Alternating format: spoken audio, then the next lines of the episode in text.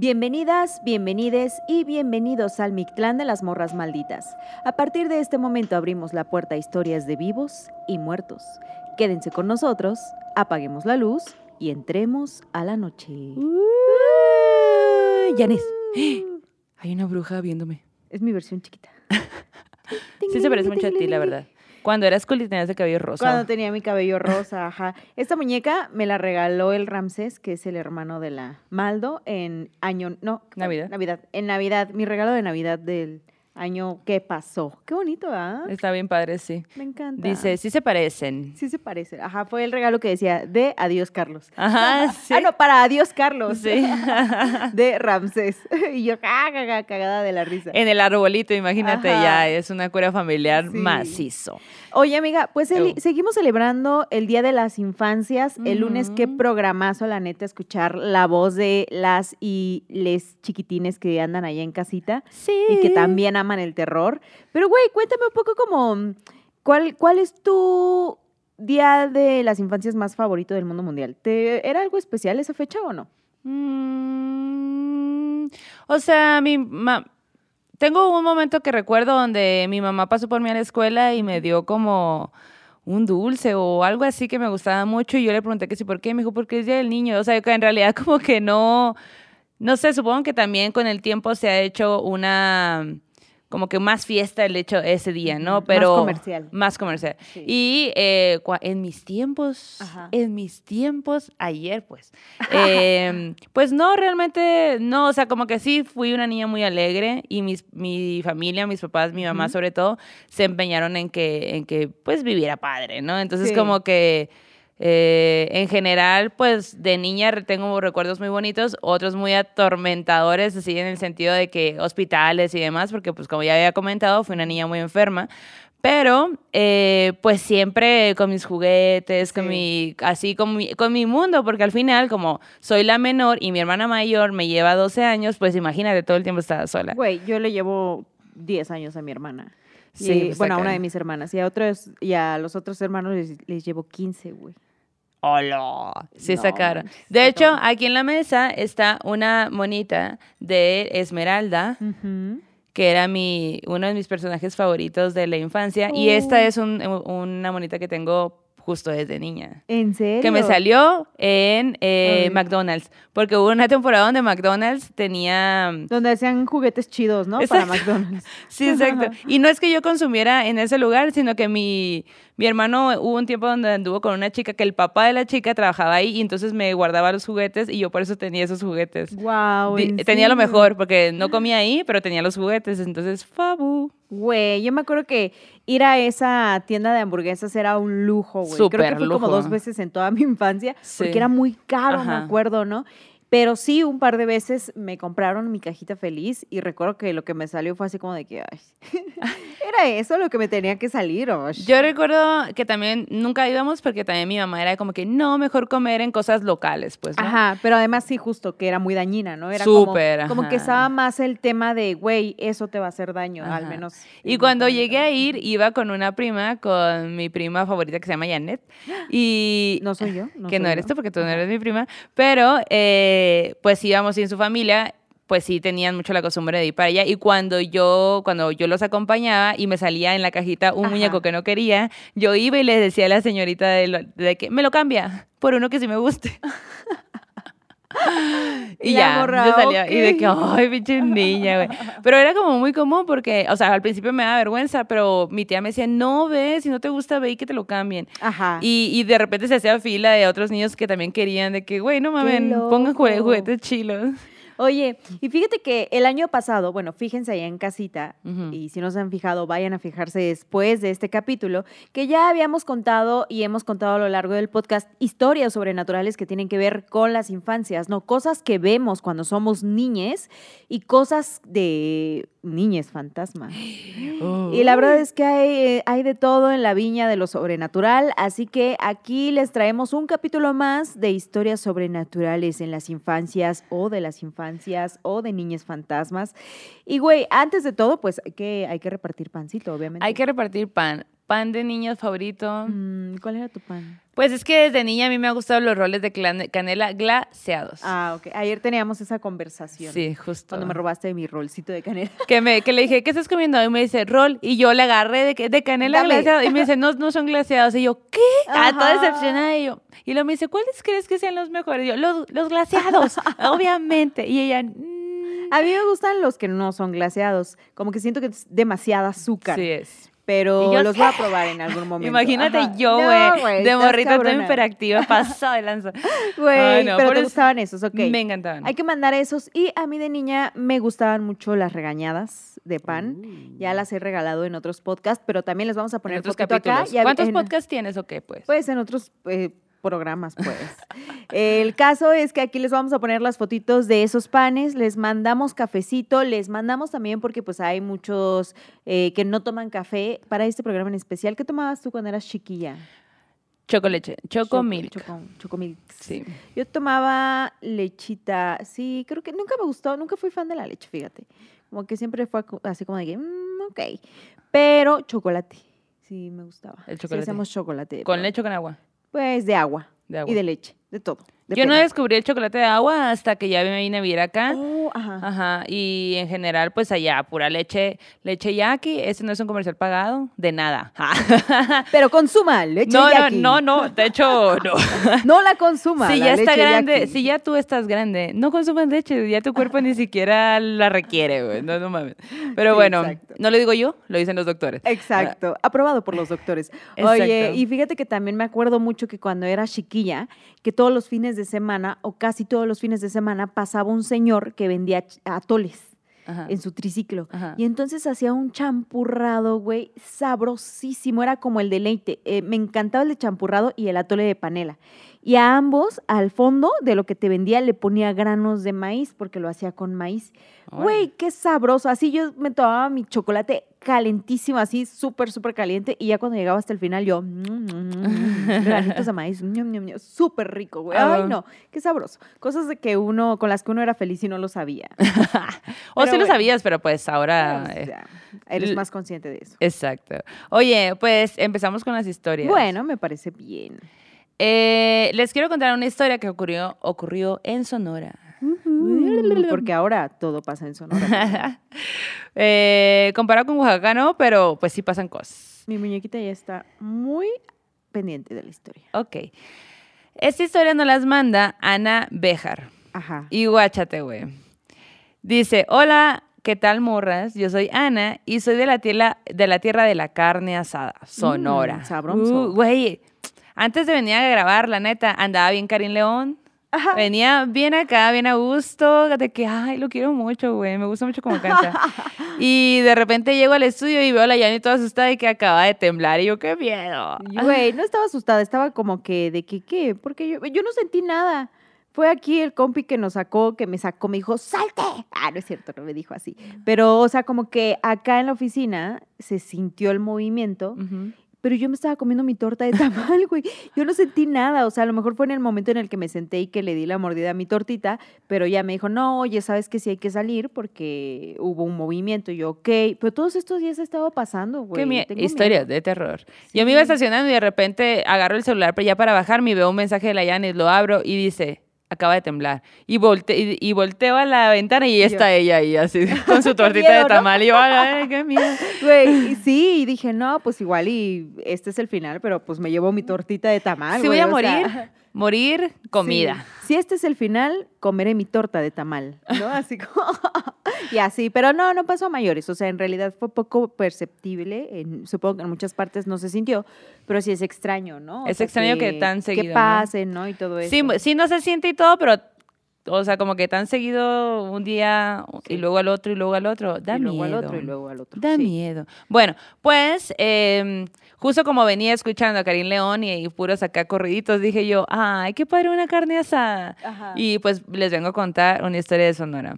Eh, esta historia que nos manda Ana es una historia que le pasó a su familia y también a ella en algún momento, pero pues vamos por partes. Resulta que su familia, eh, digamos que todos los primos está, se nacieron en camadas, así como que ahorita están los que tienen de 30 a 32 años. Ajá. Y luego la camada de los de 28 a 29. Y luego la camada de los 25 a 27. O sea, al final están todos bien pegaditos, pues, ¿no? Sí. Pero pues está cool porque pues me imagino que ha haber sido súper divertido crecer con un chingo de primos de tu edad, pues, ¿no? Entonces, eh, obviamente, pues todo el mundo, o sea, dice ella que pues son muy cercanos, siempre salen juntos y todo esto, ¿no? Y de niños, pues también le- a los grandes les tocaba cuidar a los chiquitos, todo lo demás. Y cuenta que pues la onda ahí en su casa era eh, como que mm, ir a la casa de la abuela. Pero la casa de la abuela eh, está dividida en dos. En la parte de atrás vive, haz de cuenta que un tío con sus hijos y en enfrente pues la abuela. Y esto que les voy a contar específicamente le pasó a, a la, al, cuando los, uno de los, sus primos tenía entre nueve meses y dos años. O sea, estaban chiquitos, pues, ¿no? Y eh, cuenta que pues era un sábado, todos estaban en casa de la abuela y a gusto y no sé qué. Entonces los adultos dijeron, hay que mandar a los niños a la casa de atrás. Lléguenle, chamacos. Órale. Pues sí, oye, un ratito. Un ¿no? Una ratito de que no tener una platica- ruido. Una platiquita se agradece, ¿no? O sea, Sí. como que. Y siento que cuando hay varios niños ahí jugando, pues ya ellos andan en su propio show y ya dejan a las personas más grandes, pues también echarse el chal. güey, Claro, y también un chido. poco de responsabilidad porque estaban los que los cuidaban, los niños más chiquitos y como que pues la camadería Sí, que no es se que hace estaban pues. solos, solos. ¿no? Ajá, y también, sí, claro, pues, ¿no? Pero de pronto, cuentan los adultos, Ajá. Eh, que empiecen a escuchar que en la puerta, digo, que en la casa de atrás se está, o sea, como que lloran, los niños están llorando y hay un niño en específico que se está riendo. Y de que, ay, pinches chamacos, a ver, vamos a ir a ver qué. Ajá. Y ya, ¿no? De que va una tía. Va la tía a ver qué onda, qué estaba pasando. Cuenta ella que abre la puerta y que ve a todos los niños llorando, ¿no? No. Y el único niño, güey, que, que, estaba, que se estaba riendo, dice que estaba apuntando hacia arriba, hacia el techo. Entonces a ella se le hizo muy extraño y ve directamente al techo y, güey, ¿Qué? ve a un duendecito. No mames. La tía ve a un duendecito, que era ¿Pero lo que... cómo era o qué? Guacha. Ay, no, ay, no, ay, no, no. Este duendecito dice que era chiquito, como 25 centímetros. Y que además traía puesto un trajecito como de bufón. Y dice que era feo, feo, feo, así que le dio mucho miedo, pues, ¿no? Dice, güey, su cara de verdad estaba demasiado arrugada y aparte el duende le estaba haciendo caras feas al niño. No. Y el niño en lugar de asustarte, o sea, de asustarse, se estaba riendo, pues. Y estaban a- como que a- apuntándolo. Pero cuando el duende se, se percata de que llegó un adulto, se asusta y se mete en- de- del agujero, pues, donde, de donde estaba saliendo. Claro. La- la- el hoyito del techo dice... Dice, cabe señalar que el techo pues era de lámina y tenía vigas de acero. Cuando el duende se mete, se escucha cómo pasa por todo No ese recorrido. manches. La tía se súper asustó muchísimo y agarró a todos los niños de, no, vamos, vamos, salgan de aquí, vamos para acá, con la abuela, con la abuela, ¿no? ¿Qué pedo? Oye, 25 centímetros sería como el casi, Como tu ¿no? muñeca, Ajá. casi, casi. Imagínense que era de este tamaño, tal vez un poquito más chiquitito, pero, güey, que veas Que esto mira. en el techo y que se esconda, güey. Y que- tú, y lo- que todo este tiempo no fueron ratas. No. Así que si tú crees que tienes ratas en tu casa, piénsalo dos veces. A lo mejor tienes duendes. A lo mejor, güey. Pues Ajá. cuenta que un- una de las primas cuenta que ella tiene un leve recuerdo de ese momento y que sí tiene recuerdo de haber visto al duende. No Dice, yo tengo un recuerdo así muy como borroso. Porque igual y también dice, güey, pues yo era una niña y esas cosas según no existían, pues, Claro. ¿no? Entonces seguramente con el tiempo lo fue borrando. Pero sí recuerda que ver a todos los niños llorando y que hubiera drama y estrés. Y pues como que sí, pues psicológicamente cuando tienes un momento como de mucho, mucha sorpresa o cosas así que te, que te, te llegan mucho, pues luego olvidas ciertas Sí, cosas. como ¿no? que es un mecanismo de Defensa, protección. ¿no? ajá. Ajá, sí, sí, sí. Bueno, pues ella cuenta que cuando ella tenía... Pausa, pausa. Pero ella no, o sea, la que recuerda no. Esa historia es- la sabemos porque la tía la cuenta, ¿no? Ok, Pero no es la misma que se estaba riendo. No, no, no. Ok, no, ok, no, ok, es un primo de ella. Ah, ajá.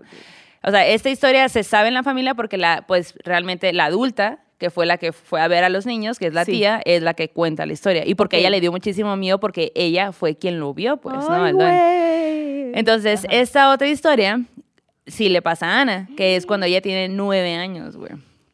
Entonces ella dice que estaban en casa de la abuela y ella estaba sentada sola en la sala, que los adultos estaban de que en la cocina y sus primos estaban afuera jugando y, la, y todo eso, ¿no? Y ella dice, güey, la verdad es que yo no era muy sociable, o sea, yo como que me gustaba andar en mi rollo y todo el pedo, ¿no? Entonces yo estaba ahí de que en mi mundo, como que pensando, jugandito, lo que tú quieras, y enseguida de donde ella estaba sentada había una puerta que daba a un cuarto pequeño donde la abuela guardaba cosas, que casi casi estaba vacío, pero pues allí era, ¿no? y la puerta no tenía chapa. Entonces, en lugar de chapa, pues estaba el, agujero. Entonces empieza a ver por el rabillo del ojo que la puerta lentamente se empieza a cerrar. No mames. Pero lo ve de lado, ¿no? Y pues como es muy lento el movimiento, cuando se supone que no había nadie, le llama la atención y voltea, güey. Acto seguido, en el agujerito de la puerta, ve una manita Dice, era una manita como de un bebé, como de un niño de, de un año, punto. Una manita. Ajá una manita como de un, de un año, de un niño de un año, y dice que estaba como que jalando la puerta, pues.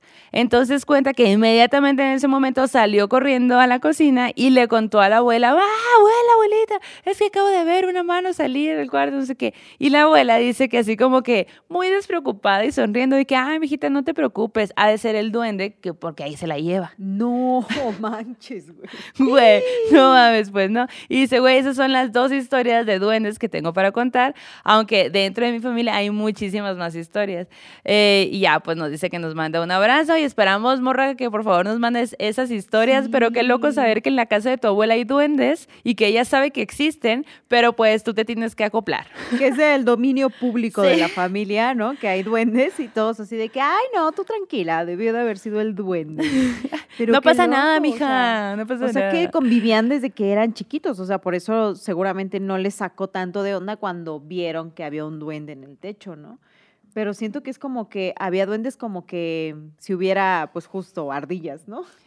Pero estamos hablando de Sonora, pues, ¿no? En Sonora no hay ardillas, por No, es una analogía, pues, No es como... como que tienes mm, gatos que andan callejeros que llegan. Siento que más bien... Eh, Igual en ese momento cuando ellos eran niñas, a lo mejor era mucho más fácil. Ves que hay historias donde, donde hay niños o infancias, eh, luego es más fácil verlos como que, como si fueran, se les atrajera las infancias, ¿no? Y cuando ya son adultos, sí hay historias, obviamente, con de gente adulta que ve duendes, pero me parece que si recopilamos, son más de cuando hay infancias. Entonces, imagínate, un montón de niños, pues sí. Pero de todas maneras, han de ser cabrones, porque seguramente su trabajo ha de ser asustarlos. Pues, sí, o yo creo que hay de todo tipo de energías también de duendes, ¿no? O sea, siento que hay duendes que son como de una vibración súper baja y duendes que te quieren lastimar y hay duendes que te quieren espantar. O sea, siento que hay muchos maldosos, muchos como muy buen pedo. O sea, también creo que en el podcast te hemos contado historias de duendecillos que son chidos, ¿no? Y que en realidad, pues. sí, que de hecho, ajá, que son tranquilos. Siento que igual y en esa casa a lo mejor es como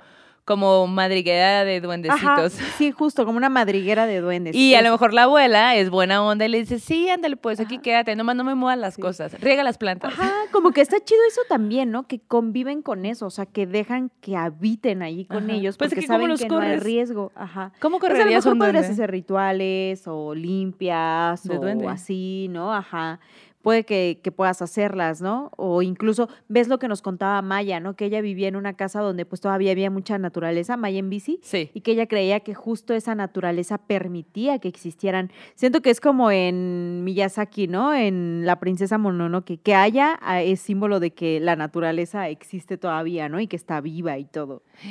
No lo sé. ¿Ustedes qué piensan al respecto? ¿Qué piensan? ¿Qué piensan? Oye, una mini historia que nos manda Mariela González está bien locochona, porque, ojo, hay que aclarar que ella no es religiosa, ellos, o sea, ella su pareja nunca han inculcado como de que a su hijita, a su hijito de que, güey, tú tienes que creer en Dios, tú tienes que creer esto, no, no, no, o sea, ellos súper tranqui en ese aspecto.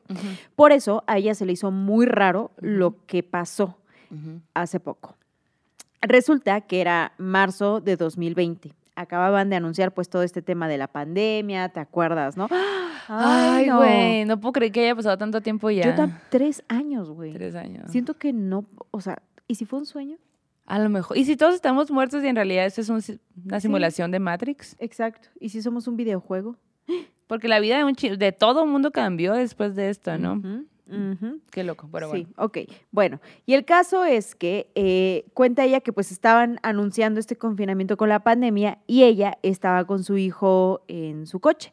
Su hijo tiene siete años y dice, güey, pues eh, quiero comentarles que mi pequeño tiene déficit de atención y en aquella época era muy retraído porque todavía no estaba eh, tomando su medicamento. Entonces como que estaban en ese proceso.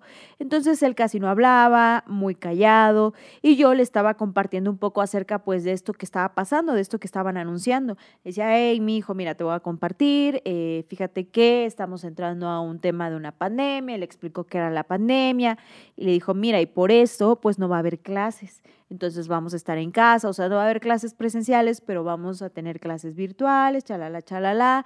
Y bueno, ahí le contó todo, ah, tratando de que pues él también como que entendiera a su edad qué es lo que estaba por pasar, Qué aunque locura, nadie lo güey. entendíamos, No aunque nadie lo sabíamos. La, la mamá fingiendo que sabía ella, como que... Como adulta responsable. Yo soy la adulta, te tengo que explicar Ajá. que esto es lo Sí, que hay que hacer. Y te acuerdas que ni siquiera estaba tan claro, o sea, se hablaba del Sí, virus, se hablaba sí, de todo, pero creo que tuvo que pasar mucho tiempo como para entender de Güey, qué se, se, supone iba a durar dos semanas, Dos mamá. semanas, güey. Yo me acuerdo que justo me fui a la playa con mi amiga Angélica Ajá. una semana antes. No. Y bueno. regresé y toma la que cierran todo, güey. Y yo, Ah, "Uh". qué No, disfruté mucho esa ida a la playa, la verdad. Y bueno, pues el caso es que cuando ella le termina de contar todo eso a su hijo, su hijo voltea y le dice, ah, el bicho mortal que quiere acabar con el mundo, ¿verdad? Pero pues ahí está Dios con sus guardianes y Él nos va a proteger. Pero la verdad es que ahorita Él está de vacaciones. Con razón. Güey, este vato ha ido de vacaciones y nosotros. ¡ah! El Jesus Christ, ahí- o bueno, no sabemos qué Dios para empezar, El ¿no? Jesus- Porque dijo bueno, Dios, Bueno, pero. Dios puede ser Cualquiera. todo. Dios ajá. puede ser el sol caliente Bueno, pero el Dios así mañana. de que en, en la playa junto contigo y tú eres cuenta. Ajá, con razón sí vi, güey, como que una persona que era como de deidad. Y dije, esa persona parece deidad. Brilla mucho. Y luego Ah, se metía al agua y se hacía agua. Y yo dije, ay, qué raro. ¿Se hacía raro". agua y se hacía qué? Se metía al agua y se hacía agua, y luego salía y ya se hacía persona, Ah. y luego se hacía arena. Ah, no es cierto. y yo así como de que, mm, Y ¿de yo, qué, ¿qué te- estamos hablando? ¿Qué te metiste? este fue la semana pasada. De, ah. Sí. No, no, no, no es cierto. Pero ajá, esa es la historia que cuenta. Ajá. Y bueno, yendo después de esta historia breve que dice, a mí me sacó mucho de onda porque como les decía al principio, ellos no le inculcan nada, Ajá. pues ella como que lo trató de una forma pues respetuosa con su hijito y le dijo, ay, mire, pues ya veremos, chalala, chalala. Sí. Pero que lo que le dijo, no, mamá, acá la deidad anda de vacaciones, güey, se fue allá a explorar. Y bueno, esa es la historia que nos comparten. Ajá. Pero la siguiente historia nos la manda Yuki. Yuki. Yuki. Ok. Qué bonito nombre, ¿no? La Ajá. Yuki. La Yuki. Y bueno, ¿tú has ido alguna vez a estas casas del terror? Como Eh, en las sí. que entras, te dan tours, te Ajá. espantan y así. Sí, sí, ¿Cómo ha sido tu experiencia? Eh, ay, es que soy muy enfadosa, güey, porque todo el tiempo estoy deshaciendo todo, como que, ¿cómo hicieron esto? Aquí va a salir algo, eso usted está llevando, o sea, no me dejo ir por el... güey, Ajá, lo sí. siento, amiga. Como en el cine me pasa lo sí mismo. está muy feo ser ya así. sé, güey. Sí está feo. Pero desde niña, güey, yo me acuerdo que en la expo, la gente de Sonora sabrá que es la expo, que es como la gran feria de eh, ganado y Expogan Ajá. se llama. El caso es que ponen de estas casitas del terror y neta desde niña siempre estaba como que, ¿cómo hacen esto? ¿Y, cuál es la- ¿y de dónde viene la luz? Y sé qué, ah, salió esa persona. Pero Sí. siempre sabía, yo siempre sabiendo que es un actor, la, la, la, no pueden hacer eso, no pueden hacer aquello. Nunca me dejo ir, güey, soy nefastísima en eso, en ese aspecto. Ok. ¿Cómo suena tu experiencia? Pues fíjate que yo nunca he entrado a una ¿No? casa del terror, ahora que lo pienso. Ah, O sea, solo a la de From, ajá, que sí. que fue cuando entramos y así. Creo que es la única. Pues así son casi un poquito Sí. más largas quizá. y pues, siento ¿no? que es difícil que una casa del terror de verdad te dé susto. ¿Ves? O sea, pero no porque, o sea, pues sí, güey, porque una cosa es que llegues a una casa que es de alguien y pasen cosas Ajá, eso sobrenaturales. sí es diferente. Pero cuando tú estás pagando por entrar a esa experiencia, pues ya, ¿cuál es la sorpresa? ¿No? Sabes que te Exacto. van a espantar. ¿No? Qué tan ingeniosos sean, pues ya ese es el pedo. Creo Ajá. que hay gente que a lo mejor sí lo logra, ¿no? Sí, me no, gustaría. y me, qué padrísimo, güey, que lo logra, o sea, como que ir así como con la onda de, ahora que fuimos a, ah, es que tú no fuiste, a lo de eh, el desierto de los leones en el Ajá. convento, bueno, hicimos un recorrido ahí, muy cool, se hacen los viernes, que es como noche de, de terror, Ajá. Y, y bueno, dentro del recorrido te van contando historias y demás. Y hay un punto donde te llevan a las catacumbas. Y es muy largo el recorrido ese, ¿no? Sí. El adentro, adentro no ves nada. Puedes poner tu mano enfrente de tu cara y no la ves. O sea, neta, no ves nada. Y pues sí, hay gente asustándote y todo, a todo este show.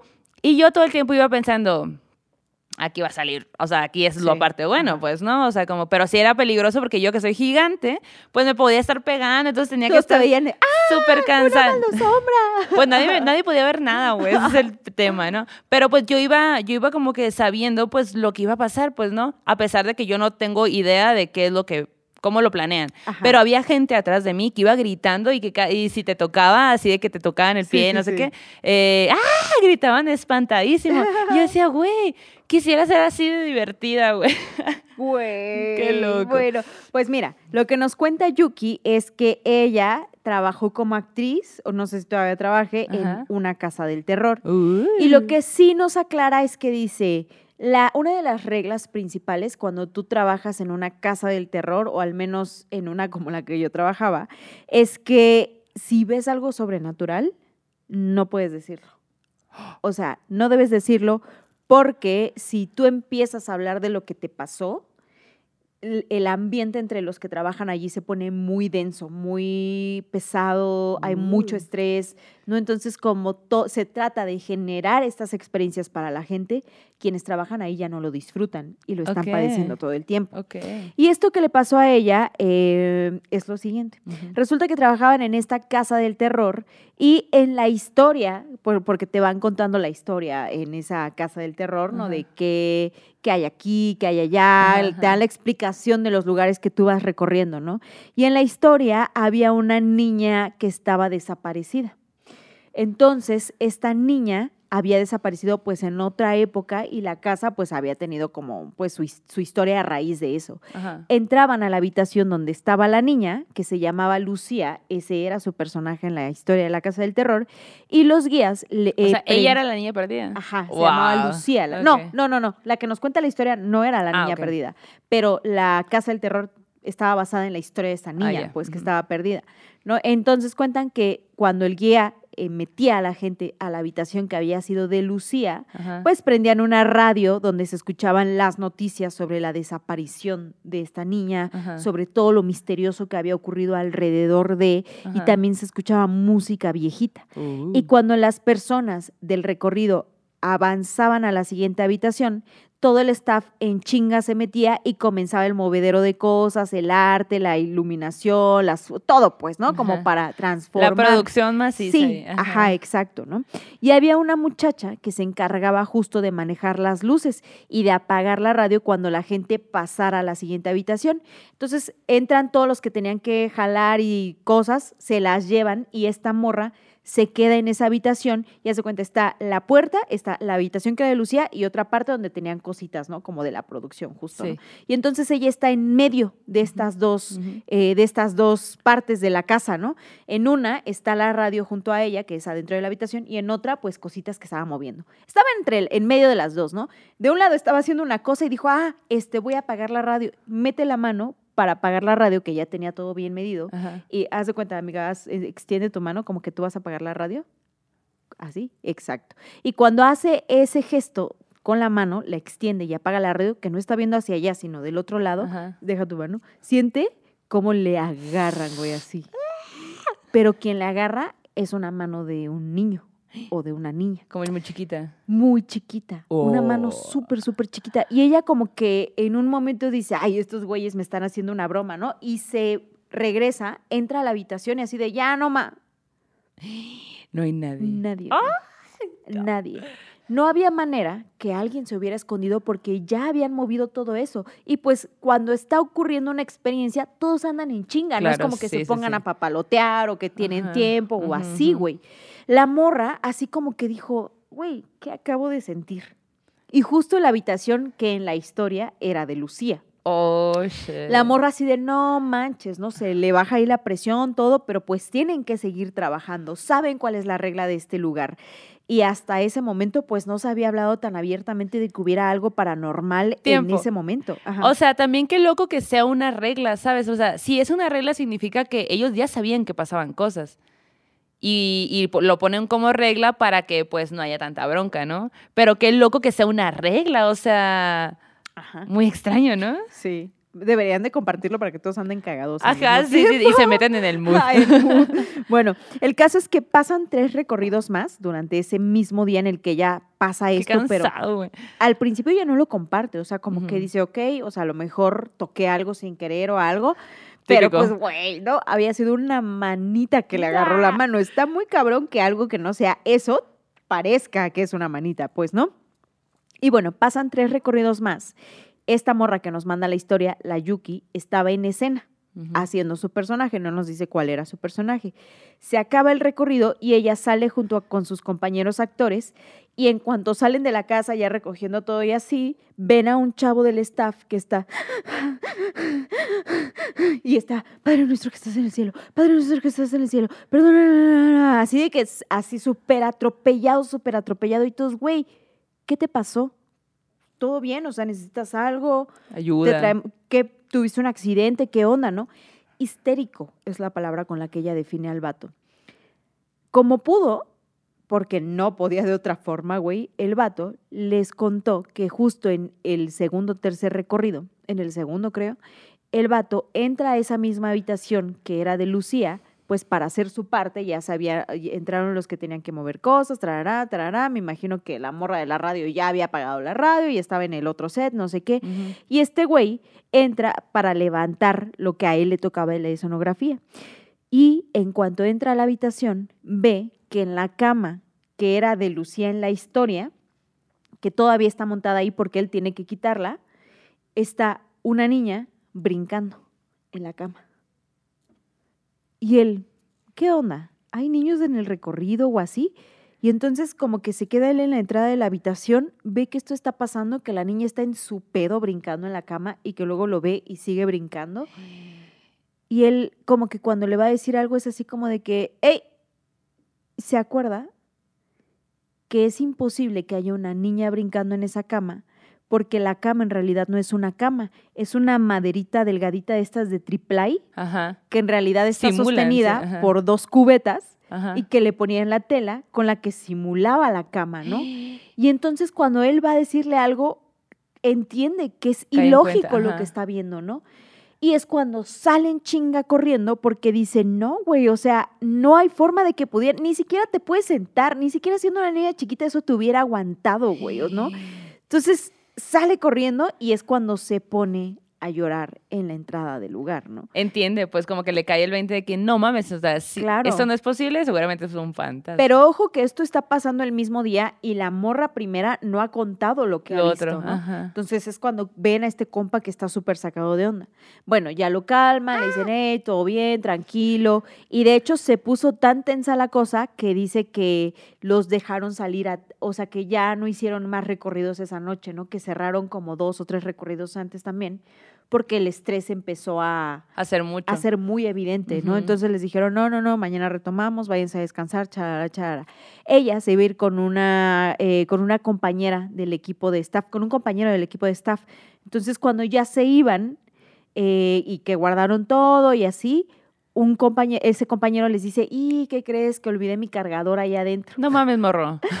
Pero pues viendo. así como, ajá, como que sí se habían espantado y todo, pero pues el chavo así como de que X, güey, o sea, mm, como que pensó que era su gestión de esta otra persona, ¿no? Ok. Entonces les dice, aguántenme, entro en chinga por mi cargador y ya nos vamos. No, que sí. Y todos los demás revisaron que llevaran todo su material o todas sus cosas, ¿no? El vato se mete en chinga a la estructura en donde pues hacían todo este trabajo Ajá. Y como que dos minutos después escuchan, ¡ah! ¡ah! ¡ah! güey! Sale corriendo de la habitación este güey y nos dice, no mames, no mames, vi a la niña, vi a la niña. Y así como de que no, no podía respirar el vato. La vi, la vi, la vi. Todos, güey, cálmate, cálmate, ¿qué viste? La niña, la niña, yo iba por mi cargador y de pronto vi que en la oscuridad esta niña venía con los brazos extendidos y me iba a abrazar. Y yo hice este gesto como de protegerme y cuando impactó la niña conmigo, se esfumó. ¡Ah! No, como película de terror. Ajá. Pero dice, güey, la vi, o sea, iba hacia mí. No. No manches, No, todos ya. de que patitas, ¿pa' qué las quiero? Renuncio, bye. Sí, sí.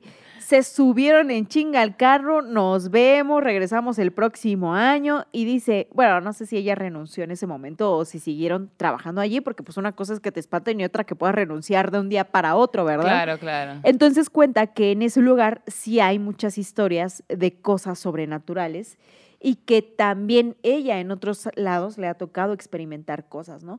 Pero estuvo muy loco que específicamente un día tantas personas Claro. hubieran visto a esa niña, pero con esta certeza de que era algo sobrenatural, pues, ¿no? Entonces yo siento de pronto que era algo con esta forma de niña, ¿no? Como una maldad hacia ellos, siento yo. No sé cómo lo sientes tú. Pues quién sabe, no hay forma de saber, pero como que igual y pues estás hablando de una niña, ¿no? Eh.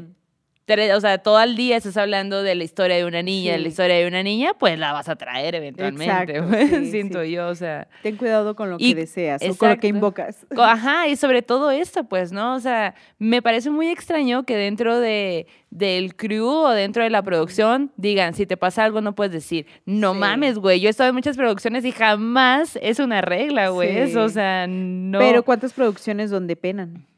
Pues, no, pues, o sea, nunca, tú haces una producción y no sabes si hay penan o no, o sea, ¿no? Qué loco, pero entonces en todo caso como que esa producción es como, ¿están buscando lugares donde penan para ahí hacerlo? ¿Quién Qué sabe? loco, ¿no? ¿Ustedes cómo ha sido su experiencia? ¿Han ido a casas del terror? ¿Recomiendan alguna o cuál ha sido de sus favoritas? Fíjate que yo quiero ir eh, a estas noches que hacen luego en estos parques de diversiones. Ay, qué padre, sí, tipo Six Flags. Sí, ajá, en Halloween. Y que dicen que se ponen buenas. Sí. Como que no he ido, ojalá que nos inviten. Ojalá que este, sí. Vayan y A contar inviten. historias. Ajá. Y espantarnos. ¡Ah! Uy, deberíamos de reunirnos con la bandita e ir un día. ¿Quién, Día quién jalaría ir a, a Six Flags acá a tirarnos Pues yo diciendo que la manita y no tiene manita. Güey. su o sea, sí manita tiene, pero es manita de muñeca, pues. Así como de que, hola, adiós. Ay, qué hermosa. Pero ajá, así con la historia. Pero sí cuéntenos, ¿cuál ha sido su experiencia con estas casas del terror? Si sí les han sacado un pedo en alguna, ¿cómo ha sido esta experiencia? Porque, ay no, sí me gustó, sí me gustó esta historia. Está, buena, está chida, güey, está ¿no? buena. Ay, no, qué loco. Bueno, eh, es que sí me deja como que... Sí Mucha duda. Ajá, mucha duda. Mucha duda. Les conté esa vez de, de que tuvimos esa producción de Sí, en la de esa, ¿no? Y que dejaron, dejaron cámaras prendidas en la parte eh, que en esa producción en específico era el panteón, que, que normalmente en, en, en este, en este lugar es como el patio, ¿no? Pero pues la producción había hecho que eso fuera el panteón y dejaron cámaras prendidas y como yo tenía que checarlas porque yo era la que estaba editando, eh, digamos que la neblina, porque en el desierto de los leones es muy alto y pues es puro bosque, ¿no? No sé Ajá. por qué se llama desierto de los leones, pero bueno, eh, es puro bosque. Güey, ¿has visto las reseñas? Vi un post de las reseñas que tienen los lugares en Google. Ajá. Que ves que te ponen excelente comida de Ajá. lugares, ¿no? Sí, sí, y sí. luego los comentarios del desierto de los des- leones decían, ni es desierto, ni hay leones. Sí, ajá. Qué raro. Pero bueno, la cosa es que la, digamos que la neblina, eh, o yo quiero pensar que la, la neblina hacía ciertos como Efectos. figuras, pues, Ay, ¿no? güey. Que pareciera que eran como apariciones. Amiga, no te que, mientas a ti misma, por favor, basta. Güey, es que tenía que mentirme porque yo pasé todo el fin de semana hasta la madrugada, güey, y, y mis, llamados eran nocturnos, o sea, obviamente tenía que mentirme. Ay, no. Oye, pues mira, les quiero contar una historia de la Flor Ramírez. A ver, a y, ver la y flor haz de cuenta que bien chistosa porque dice, quiero decirles que las adoro, Ay, gracias. me encanta escucharla mientras trabajo, está chido porque el tiempo se va más rápido y además no me da tanto miedo que escucharlas de noche. y bueno, eh, dice que eh, les cuento mis historias, que vendrían siendo una sola, pero espero que, que tenga sentido para ustedes. Y pues sí, miren, guachen esto. Pablo es su hermano. Ajá. Entonces cuentan los papás que cuando compraron la casa donde crecieron ellos, su hermano, eh, más o menos como de dos años, eh, siempre decía que jugaba con una niña. Pero los papás pues no le prestaban tanta atención porque decía, güey, pues es un niño, hijo único, todo el tiempo está solo, pues normal que se invente amigos, pues no, no, como que mm, todo Pues bien. sí, Ajá. Específicamente la niña que Pablo decía que veía era una niña con cabello rizado. Y hasta ahí. Ok. Él creció y ya fue, ¿no? Ok. Entonces, cuando ella era niña, dice que pues pasaba la mitad de la noche eh, viendo la tele. La tele era como muy nocturna, entonces se quedaba despierta viendo la tele hasta muy noche. Y siempre, güey, escuchaba a alguien jugar en la sala. Dice, oía claramente que botaban una pelota de esponja, como esas que con las que juegas al recetón. ¿Tú, has- tú has jugado al ¿Qué recetón? es el recetón? Bueno, no sé cómo le llamen acá, pero es una pelota, mm, no, como de esponja, pues no duele. Y, y la cosa es como que Te reseteaban con sí, ella. te pegaban. Tenías que salir corriendo y si te pegaban y te daban, pues ahora tú seguías, ¿no? Y así. Ah, es un juego como, pues Sí. seguramente lo has jugado, Es pero tiene otro el, nombre. eh, sí.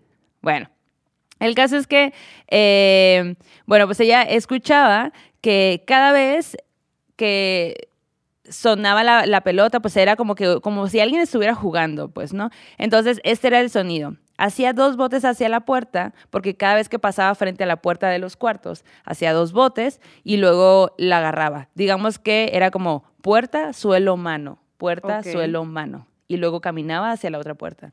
Puerta, suelo. Entonces el sonido pues era. Con la diferencia de que los sonidos van cambiando porque pues es una pelota y toca la puerta, que la puerta dependiendo del material, si era madera, pues suena de una forma y luego Ay, regresa a su mano. ajá. Sí, sí. Pero siempre eran dos botes en la misma puerta. Caminaba a la siguiente y hacía lo mismo. Siempre la escuchaba. Y lo curioso acá era que cuando este sonido o este ser que jugaba llegaba a su puerta, no tocaba dos veces, sino que tocaba más veces. Como queriendo decir, sal a jugar. Ella, obviamente, jamás salió y dice, güey, yo siempre agarraba mi rosario porque yo tengo un rosario porque todo el tiempo pasaba lo mismo. Prendía Disney Channel porque obviamente con Disney Channel se asustaba. Cuenta ella de que... Entonces, yo siempre le contaba a mis papás y mis papás me decían, nada, en el caso, nunca... Tranqui. Tranqui, nunca... Nosotros Ay, nunca hemos no. escuchado nada. Seguro es tu imaginación, cosas así, pues, Sí, ¿no? Sí, sí, sí. Y, y de que no- nosotros no hemos escuchado nada ni tu hermano, entonces ya, duérmete temprano es lo que debes de hacer, ¿no? Sí, sí, sí. Y pues ahí queda la historia. Y ella, pues, a quien no cuenta cómo le, ha- cómo le hizo para poder dormir, ¿no? A lo largo de su infancia. Entonces, eh, dice que eh, esta otra historia que nos va a contar, le la, la saben, la sabemos porque la mamá fue quien la vivió. Dice que su prima y su hija, la hija de su prima, llegaron a vivir con ellas y que la prima y ella iban juntas a la prepa. Y la mamá se quedaba cuidando a la bebé. Entonces, güey, güey, apenas de que Ay. la niña, la bebé, tenía dos años. Ajá. Y cuenta que pues la mamá estaba en su cuarto, en la cama, acostada, y que tenía un ropero viejo, de esos roperos que en las puertas ah, tienen espejo. Ajá. Entonces ella estaba como que en su cuarto viendo hacia allá y el espejo pues reflejaba directamente la puerta de la salida del cuarto, donde está el pasillo y todo, ¿no? Entonces escucha a Sophie, la niñita, eh, como que platicar. Y ya pues como que la, la la mamá le dice como que, oye, ¿qué, ¿qué haces? Y le dice, nada. Y la señora le dice, pues, ven, ven para acá.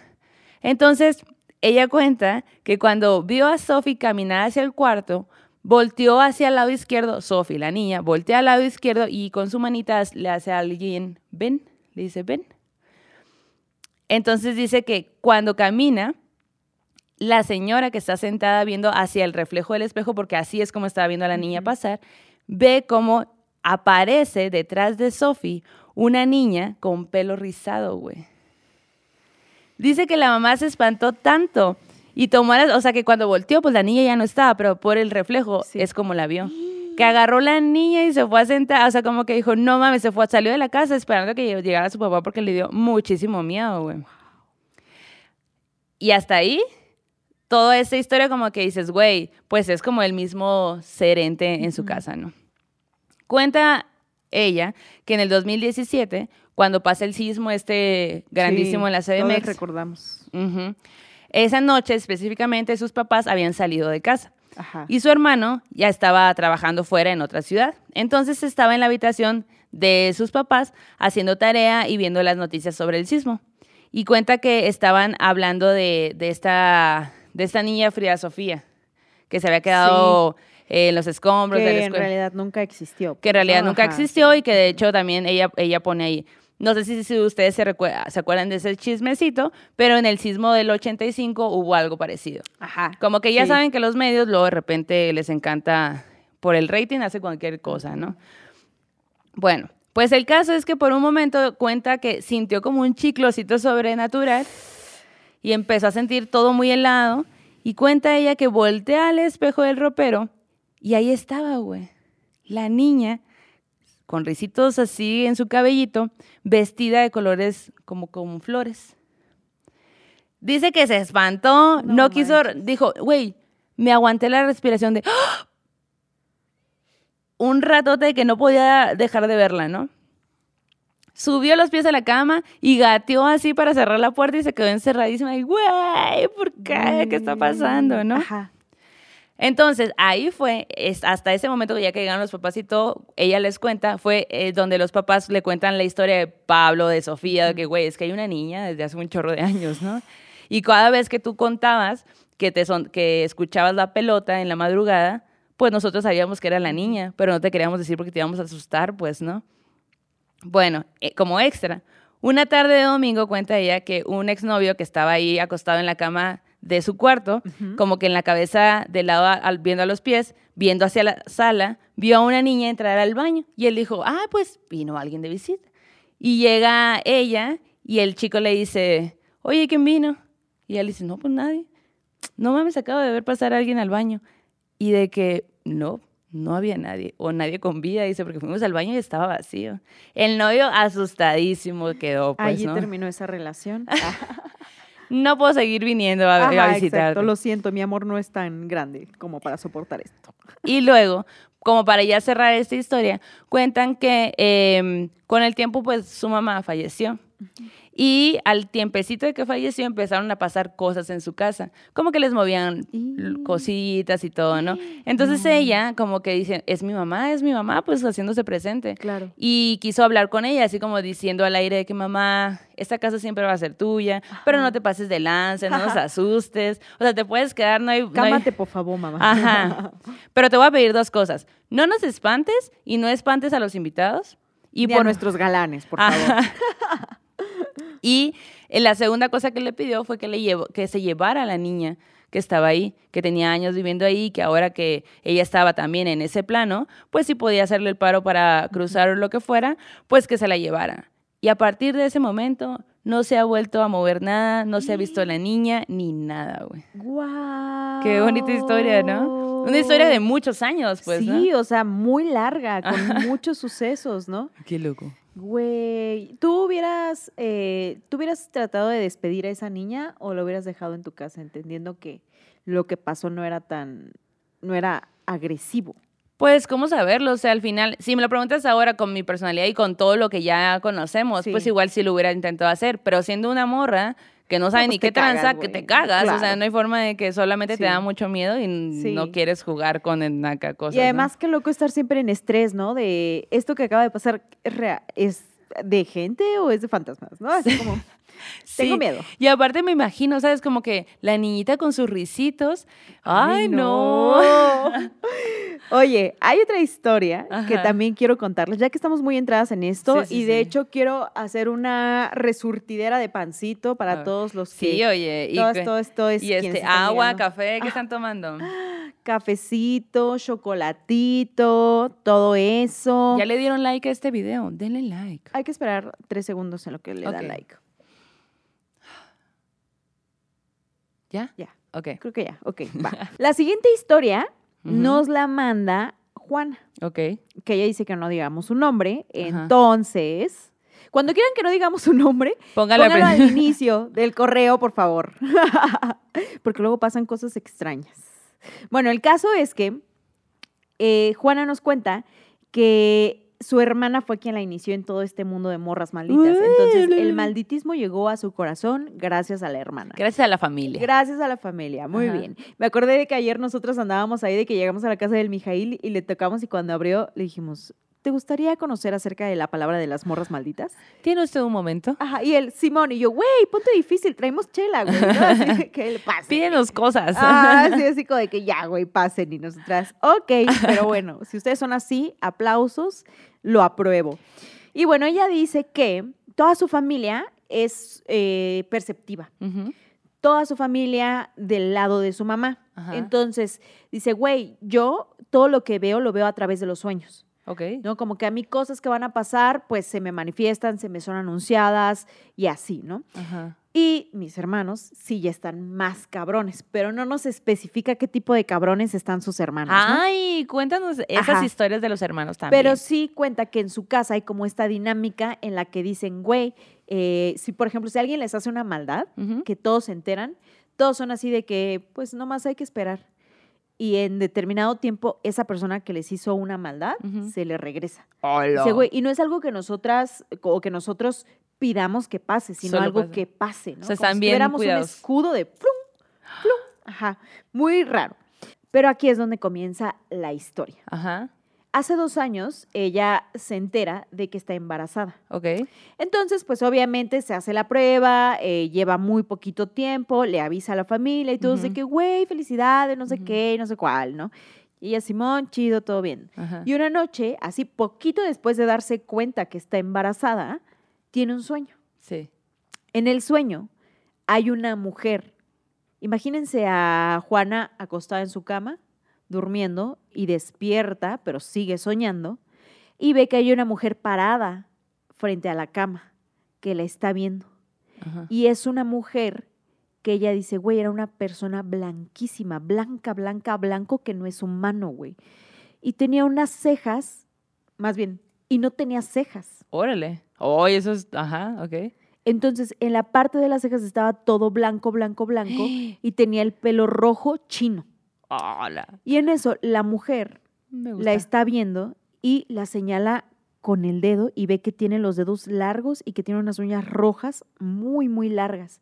Entonces la señala y con el dedo va hacia su vientre y le dice, es niña. No. Ay. Y allí ella, ¡pum!, despierta. Como que le deja esta sensación el sueño como que rara, porque dice, güey, esta mujer es parecida a mi mamá, pero como en una versión tétrica. Ah, ella. ok. como que sí tiene rasgos que son de mi mamá y ha habido otros momentos en los que yo ya he soñado con esta mujer. Entonces como que a mí me sacó mucho de pedo y nunca es una sensación chida, ¿no? De que su bruja interior. ¿Quién sabe, güey? Qué No lo loco. sé. y aparte de que sea tan blanco, eso está bien interesante. Ajá, Sin ceja. sí, Cualquiera sin ceja se ve bien locochón. güey, cabrón.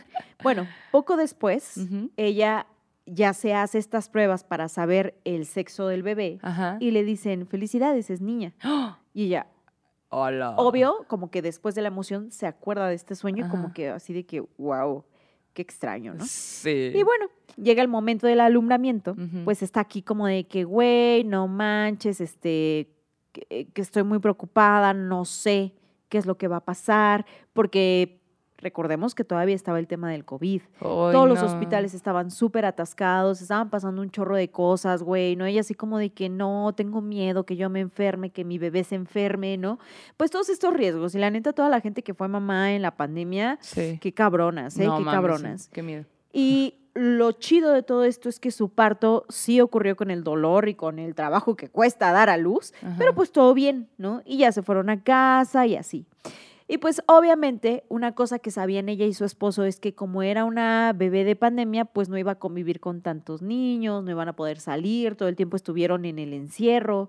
Y de allí fue ya que se habla de estos niños de pandemia, ¿no? Que son babies que pues no convivieron tanto con el mundo exterior Ujú. y que apenas están saliendo y que es así como de que, wow, ¿qué es esto? ¿no? O sea, ¿qué sí. está pasando? Como que hay más gente aparte de mi familia. Ajá. Y mucha gente le decía a ellos, güey, pues tranquilo, seguramente su baby va a ser muy retraído retraída, ¿no? Como que muy callada, le va a costar convivir. Sí. Y ellos, güey, todo lo contrario. O sea, Lupita es la niña más extrovertida que tú te puedas imaginar, güey. Órale. Es una niña que además, lugar al que llega, lugar al que todo el mundo va y la saluda y le dice, hola Lupita, y ella saluda a la gente Ah. y todo. Dice, el señor de los vegetales ya cuando la ve se le ilumina la cara, güey. Nos han invitado a fiestas nomás para que vaya la Lupita porque les cae bien la Lupita. Y nosotros así de, Ay. ah, bueno. Y güey, lo más cagado de todo es que su papá y yo somos los seres más callados, reservados del mundo, güey. Órale. Nosotros de que a duras penas saludamos así y la Lupita con permiso de que hola buenas tardes ¿cómo Hola, ya estás?", y vine. ajá bueno en bebé no de que hola hola hola hola güey así no eso los ha sacado mucho de onda pues en un sentido chido no porque dicen qué niña tan luminosa no Ajá. y que dos personas distintas que no tienen conexión entre ellas les han dicho en distintos momentos de que güey es que cuando vemos a Lupita es como un abrazo al corazón Oh, como un masajito a nuestro corazón Qué ¿no? hermosa Lupita. Ya la quiero Y ellos, conocer. wow, sí, sí, sí. Y ahí empieza la particularidad de todo esto, además de su brillo y todo, ¿no? Ajá. Pues resulta que desde que Lupita nació, su mamá, la Juana, no ha podido tener una sola pesadilla. ¿Cómo? Ajá, y no es que ella diga, güey, quiero tener las pesadillas. Sí, así. ¿Y eso qué, qué Sí. tiene de malo? Pero dice que desde que ella, eh, desde que Lupita nació, Ujú. A los días, ella tuvo una pesadilla, su mamá. Ok. Y entonces cuando estaba en la pesadilla, escuchó que Lupita empezó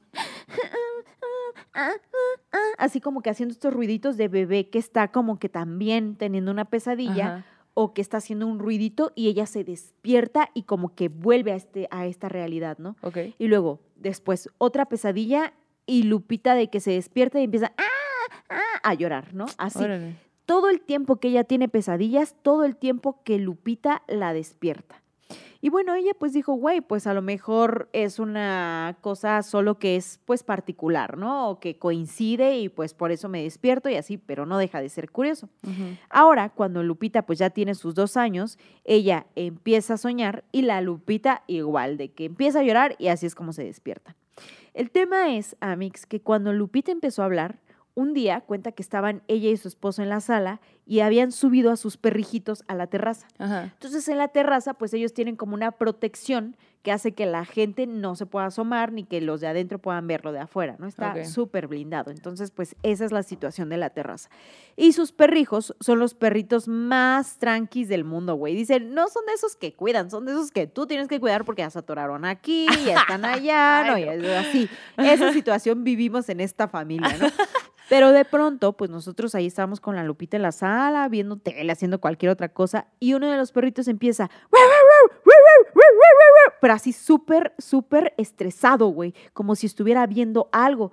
Y ella como que se queda así de, güey, se queda viendo con su esposo y dicen, no, pues debió de haber sido un... Y cuando, antes de que nombren qué, Lupita empieza,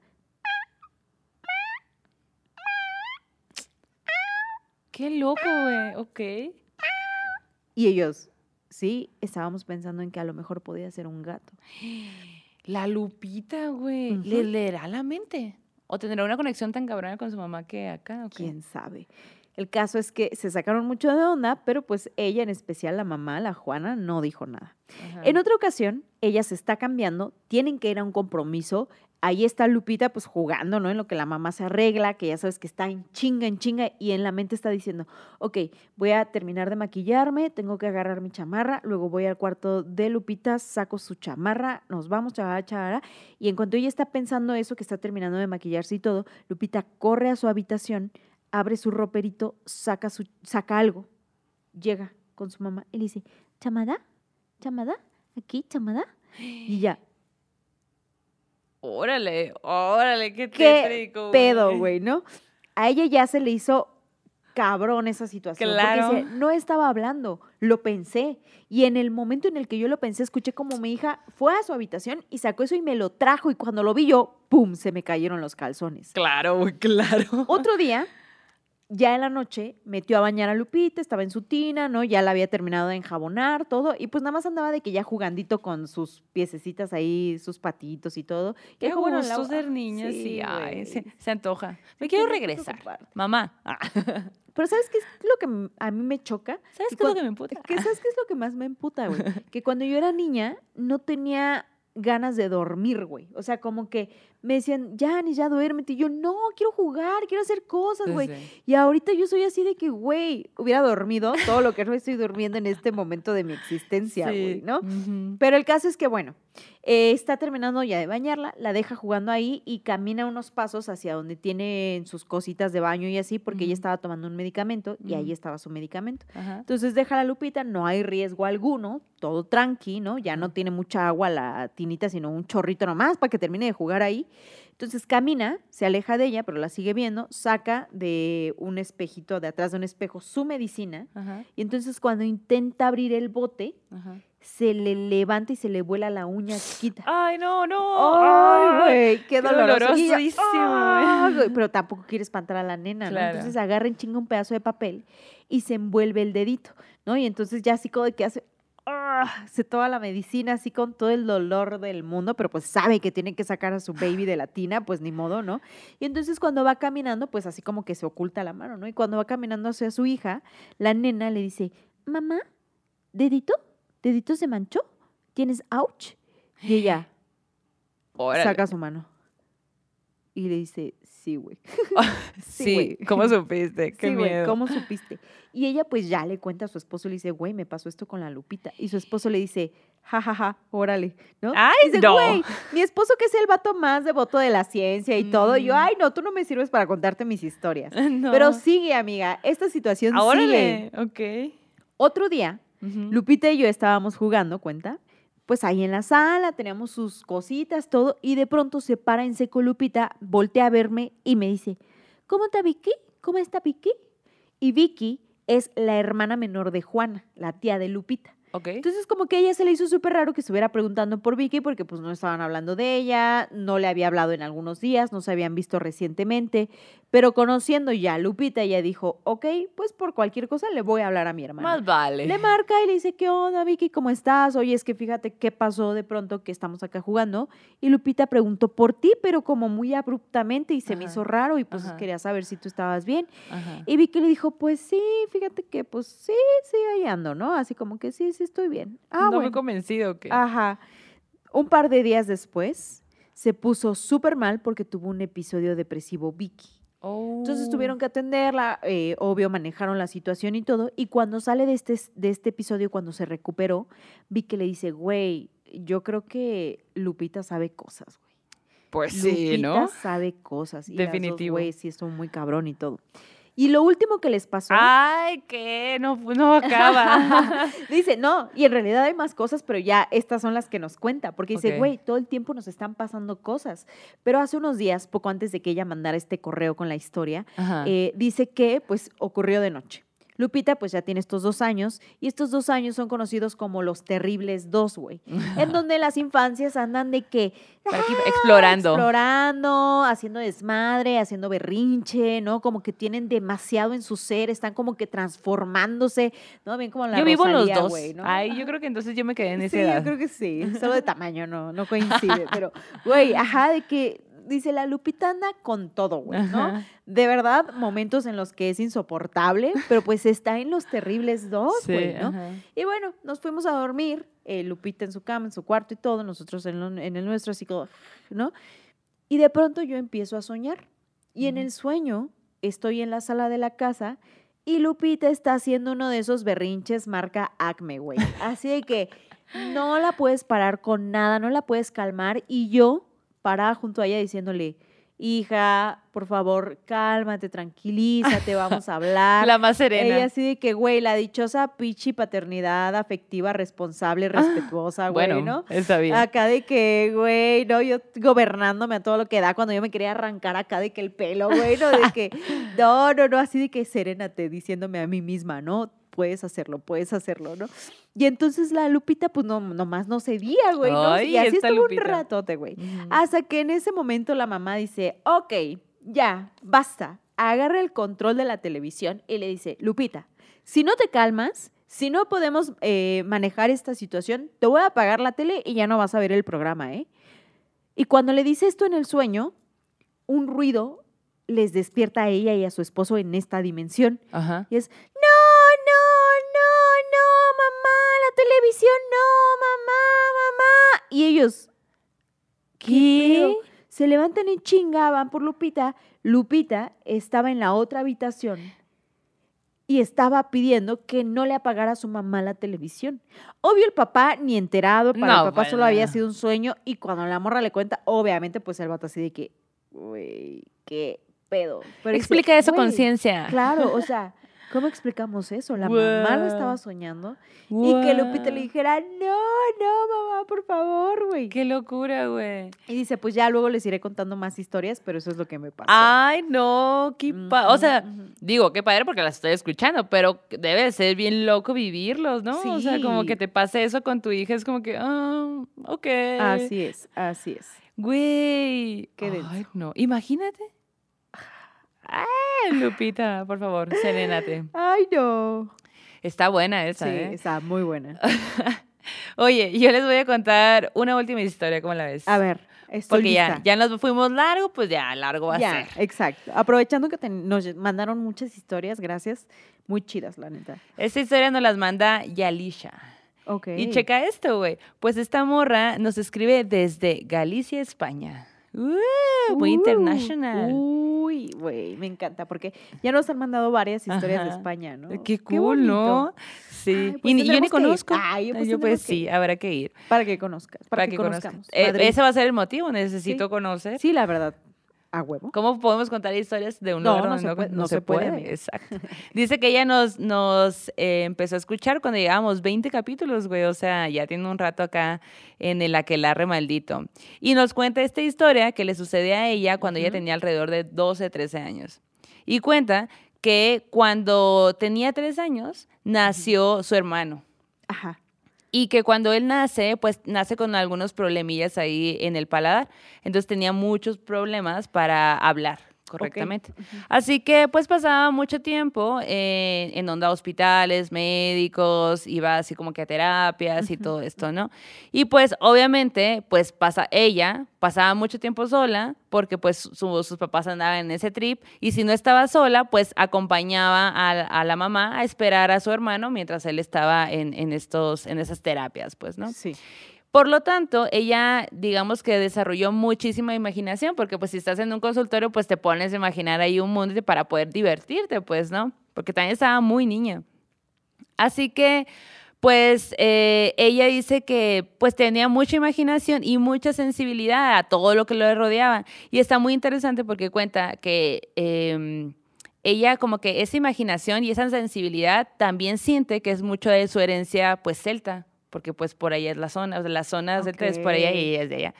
Y cuenta que cuando ella tenía alrededor de unos ocho años más o menos, su hermano empezó a ir a un médico bastante lejos, pero como que era muy bueno. Ok. Entonces, por una muy buena temporada, estuvo haciendo esos viajes con la mamá para ir a ver al médico y que el hermano pues tuviera sus terapias y que pues Sí. fuera mejorando, ¿no? Cuenta que en esa consulta conoce a una niña que también iba acompañando a la mamá, que también iba acompañando a un hermano que tenía un problema, ¿no? Entonces, pues ella se ellas dos se vuelven muy amiguitas Ah, porque, pues Ajá. claro, eran Sí, pues sí, para eh, pasar el tiempo, ¿no? ahí, Ajá. Porque pues también eran de la misma edad, pues, ¿no? Sí. Entonces, eh, las mamás también habían generado un tipo de, pues, relación, amistad, porque pues iban y se veían y se topaban muy seguido.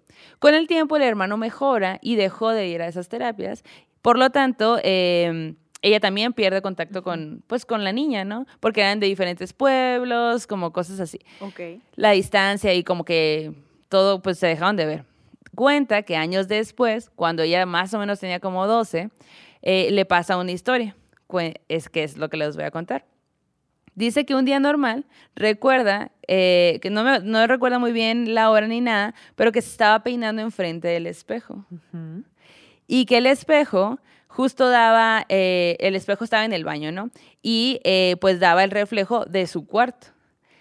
Y entonces ahí estaba ella de que, ah, pues peinándose y todo eso, pues imagi- también 12 años estás como en la, descubriéndote, ¿no? De que qué me gusta y cómo la, la, la, y así.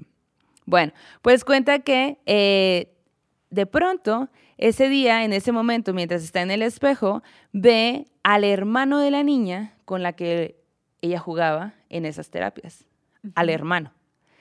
Y dice que eh, lo curioso era como que pues el hermano lo estaba viendo como ella lo recordaba, como de 6, 7 años, y cabello, tenía el cabello oscuro, pero eh, traía como una ropa, un camisón de este azul de hospital. Ok.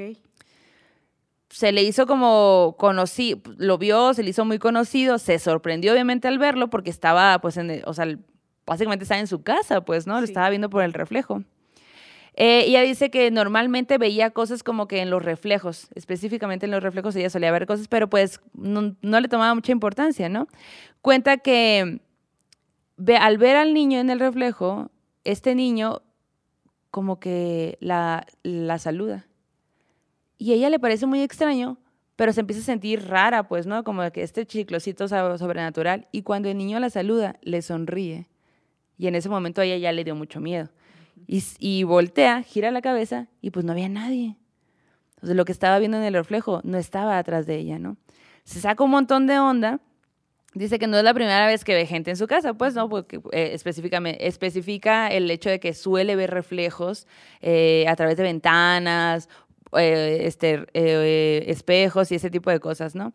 Pero esa es la primera vez que ve a alguien que ella conoce pero también lo, lo, ve como lo recordaba y habían pasado los años, pues, ¿no? Así que, pues, por pura curiosidad, va con su mamá y le pregunta como que, mamá, ¿te acuerdas cuando íbamos con mi hermano a este lugar y que yo platicaba con una niña?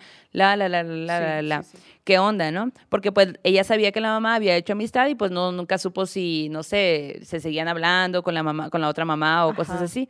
Pues la señora le cuenta, su mamá le cuenta, que un día eh, ellos salieron de regreso hasta su casa y un conductor de camión, de un trailero, se quedó dormido, güey.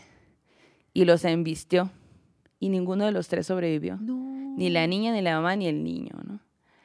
Entonces, lógicamente dice, no, man, no volví a hablar de esto con nadie más. O sea, como que cuando lo comentó con sus amigas, algunas le creyeron porque las únicas que le creyeron fueron las, las que junto con ella les había tocado vivir algo sobrenatural, pero le pasó así como que le dio muchísimo miedo porque ya lo vi en su casa, pues, ¿no? Y bueno, esa es la historia que nos manda de un niño, de aquel niño que le tocó conocer en algún momento y que después lo vio a través de su espejo. ¡Wow! Uh. No manches, amiga. ¿Qué? cabronas las historias de este programa, ¿eh? Están buenas. Es que cuando incluyen niños. Sí. y están como muy. Eh, como que bien interesantes esas cosas que les han pasado, cómo han pasado, ¿no? Estas historias del el duende en el techo. ¡Ay, no, güey! No, güey! Pero pues ya mejor vete al terror el corto de una vez porque ya quiero ir recio con esta situación. Bueno, en este terror en corto es un audio que nos manda Betsabe. Y Betsabe nos dice que pues su mamá fue diagnosticada con cáncer y pues han sido momentos muy difíciles y nosotras hemos estado ahí para acompañarle con historias. Entonces, pues lamentamos mucho la situación, son procesos bien difíciles, pero pues te mandamos mucha luz. Mucha luz. Y nos cuenta que su mamá, antes de casarse con su papá, vivió 14 años en un convento, güey.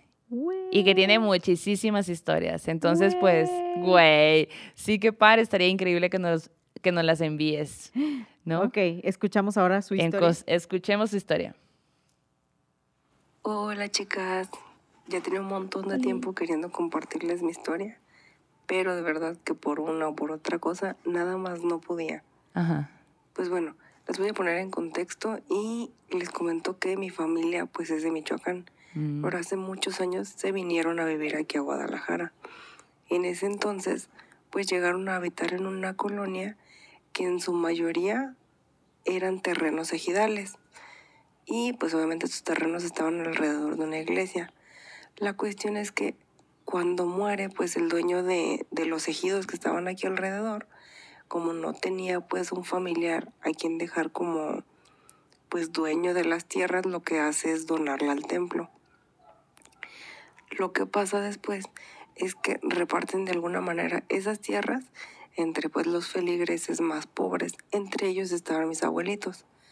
Entonces, pues como habían comentado ustedes en otras historias, sí, o sea, las construcciones eran nuevas, pero realmente las tierras ya tenían pues su historia.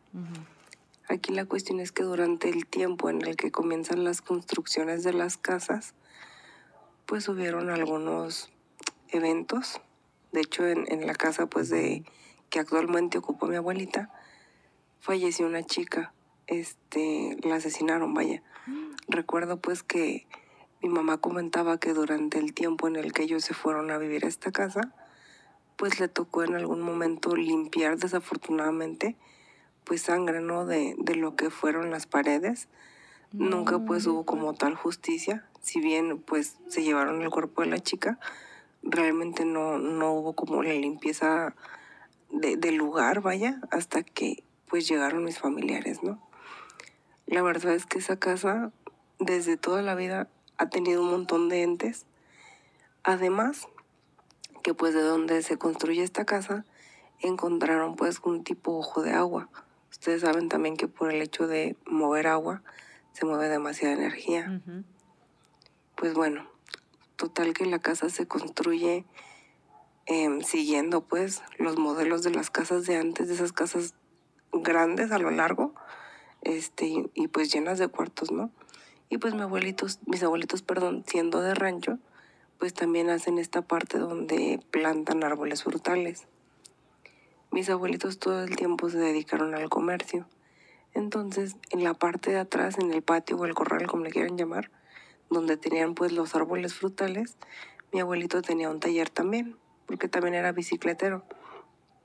Entonces, este, mi abuelito comentaba que cuando se quedaba a trabajar tarde, en uno de los árboles del limón siempre veía un niño. Pero la verdad es que él siempre tuvo miedo porque él decía que eso no era un niño. Porque pues además tenía pues una mirada un tanto fuerte y dice que más de alguna vez lo escuchó hacer ruidos, pero nunca fueron los ruidos propios de un niño. Les comento pues que esta historia me pasó cuando yo tenía como 10 años. La cuestión aquí es que esa vez me tocó estar cuidando a unos de mis primos más chiquitos y la mamá me dice, oye, este, voy a ir a la tienda a comprar unos pañales, hazme el favor de cuidármelos. La cosa es que pues yo me quedo sola en esa casa cuidando a los, al bebé. En este caso no me dejaron al bebé más chiquito.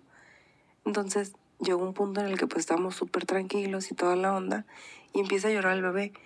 la verdad, yo no podía, de verdad que no podía tranquilizarlo y para mí fue como muy, muy frustrante, pues el no poder hacer que el bebé dejara de llorar. La cosa es que pues como Dios me dio a entender, pero yo agarré al bebé en brazos y me lo llevé al patio. Pues para mi sorpresa, ¿no? El niño viendo pues las hojitas de los árboles y los frutos, deja de llorar. Pero entonces pues me empieza a entrar este, pues chiclos y todo. No me podía mover. O sea, de verdad me empecé a sentir como si los pies me pesaran y estuvieran pegados al suelo, pero yo estaba viendo como hacia el fondo del, del patio. O sea, realmente no, no sentía, no veía nada pues hasta donde yo pudiera divisar. Pero entonces se me empezó a poner toda la piel así chinita, horrible, horrible, horrible. Para esto, pues me doy la vuelta como pude, porque como les digo, sentía los pies súper pesados. Y entre los árboles de, frutas hay una ventana que da al cuarto de uno de mis tíos, que justamente en ese entonces estaba en Estados Unidos. Y lo que hicieron fue cerrar el cuarto con llave para que nadie se metiera pues en la temporada en la que él estaba ya. ¿Cuál fue mi sorpresa? Pues que en la ventana, entre la pared y lo que se asomaba de la cortina había quedado como un espacio en el que se veía hacia adentro del cuarto. Pues en esa parte vi a un niño asomado, pero era un niño que se estaba riendo. Y lo peor del caso es que ni siquiera era una risa amigable, ¿saben? Era una risa súper, súper tenebrosa. Y yo creo que de las cosas que más me asustaron pues en ese momento es que al niño no se le veía el cuerpo, o sea, era la pura cara y la cabeza, pero no se le veía ni el cuello, ni los hombros, ni nada. Y la verdad es que la risa estaba súper, súper macabra. Este, no me pude mover. Fue como un, lapso de unos segundos en lo que esa cosa y yo nos quedamos viendo. Y, y ya cuando pude reaccionar fue porque una de mis tías, de las que, la que se fue a la tienda, perdón, regresó y la vi al fondo de, de la casa, ya adentro. Y yo recuerdo que le grité, oye tía, ¿quién está en el cuarto de mi tío? Y mi tía se me quedó viendo y abrió los ojos y me dijo, es que no hay nadie. Pues con todo el miedo que tuve, muchachas, me tuve que cruzar todo el pasillo y pasar por un lado de la ventana de donde estaba esa cosa para poder entrar de nuevo a la casa porque era la única entrada. Y pues aparte yo sentía el miedo de que se me fuera a caer el bebé, pero pues el bebé estaba calladísimo, o sea, calladísimo. Eh, cuando paso por esa, por esa ventana, una, estaba haciendo un frío horrible, horrible, pero horrible. Y lo peor del caso es que a la hora que pasamos por ahí, algo gruñe en el cuarto. Entonces mi tía me dice, Monse, córrele, córrele, córrele, córrele. Y nos salimos hasta la cochera. Ya en la cochera le doy a, a mi primo y le digo, oye tía, ¿sabes qué? Acabo de ver un niño ahí. Y pues mi tía se saca de onda y me dice, no inventes, te acaban de asustar. Es el niño que veía a tu abuelito. No. Y pues yo empecé a llorar pues del miedo, ¿no? Después llegaron otras de mis tías y casualmente una de ellas tenía la llave. Entonces, vamos todas juntas. Nos aseguramos pues de que el cuarto tenía la llave y a la hora de que lo abren, pues cuál va a ser mi sorpresa, que ahí no podía haber nada parado o nadie parado porque justamente a la altura de la ventana donde yo vi el niño asomado o la cara asomada, pues había una mesa y un roperito. Entonces era prácticamente imposible pues que, que una persona se asomara. Y pues bueno, chicas, hasta ahí esa fue una de mis historias, pero en esa casa, o sea, de verdad, asustan un montón. Y les voy a pasar otra historia, pero en otro audio. Ay, no, güey, qué fuerte. Qué densa historia, güey. Está muy cabrona y también digo, qué cabrona ella que guardó la compostura, ¿no? Que dijo, ok, traigo aquí a este bebecito, ajá, sí, sí. Y yo me imagino al bebé que también estaba... sí, porque como bien menciona varias veces, le sorprendía que estuviera tan callado, ¿no? Sí, ajá, yo creo que estaba también espantado. Sí, o sea, sí lo ha de haber sentido. Pero algo también los hizo salir, güey. A lo mejor esa energía estaba en el, en el cuarto, ¿no? Güey, aparte, ahí van al cuarto. pues es que morras valientes, güey, también, claro, ¿no? O pues sea, como que dijeron, no, aquí no, aquí no. Si va a haber un fantasma, quiero ir a ver, sí, sí, cierto. O aquí sí. Oye, amiga, y pasando al sueño macabro, que la neta ha estado bien denso todo esto que hemos estado contando. Sí, güey, a ver cómo duermen. miedo. ahora sí, tal vez yo voy a tener tengan pesadillas, Tengan pesadillas. Güey, pues ah, la...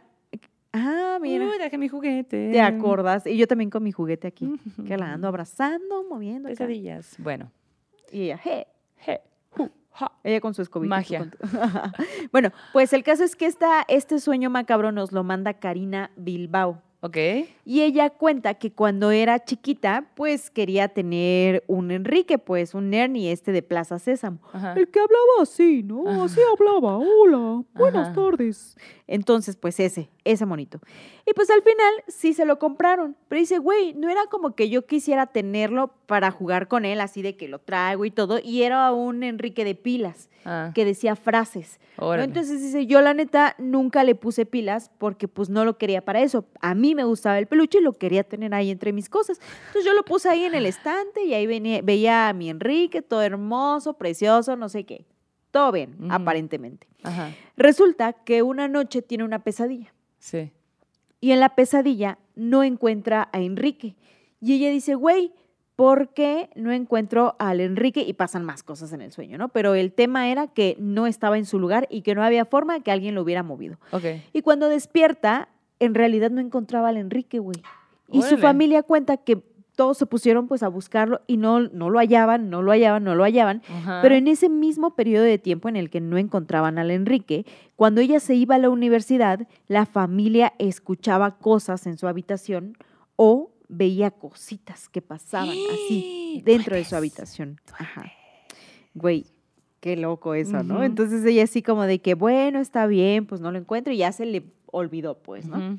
Una noche ocurre lo más cabrón, güey. A ver. Y es que dice, yo siempre he tenido problemas para dormir. O sea, para mí dormir es un súper infierno, güey. lo padezco mucho. Ya al final lo logro, pero tardo muchísimo. Y en esa etapa tuve muchos días de insomnio. El caso es que cuando estaba despierta, pues estaba bien cansada, no mm. estaba en mi máximo esplendor. qué pues, cansado, sí. Y una noche, eh, de pronto escucha y está como que tratando de dormir, está en este punto en el que apenas va a lograr como que esta conexión con el, con el sueño y de pronto despierta porque hay un ruido. Y el ruido está dentro de su habitación. Y entonces empieza a escuchar, I'm so sleepy. Hello, good morning. Que era, dice, güey, su Enrique tenía como ocho frases que decía en inglés. Ok pero no tenía pilas, güey. Y entonces, ah. después de estas frases, empieza a escuchar la voz del Enrique diciéndole, Wake up, it's time to wake up and talk to me.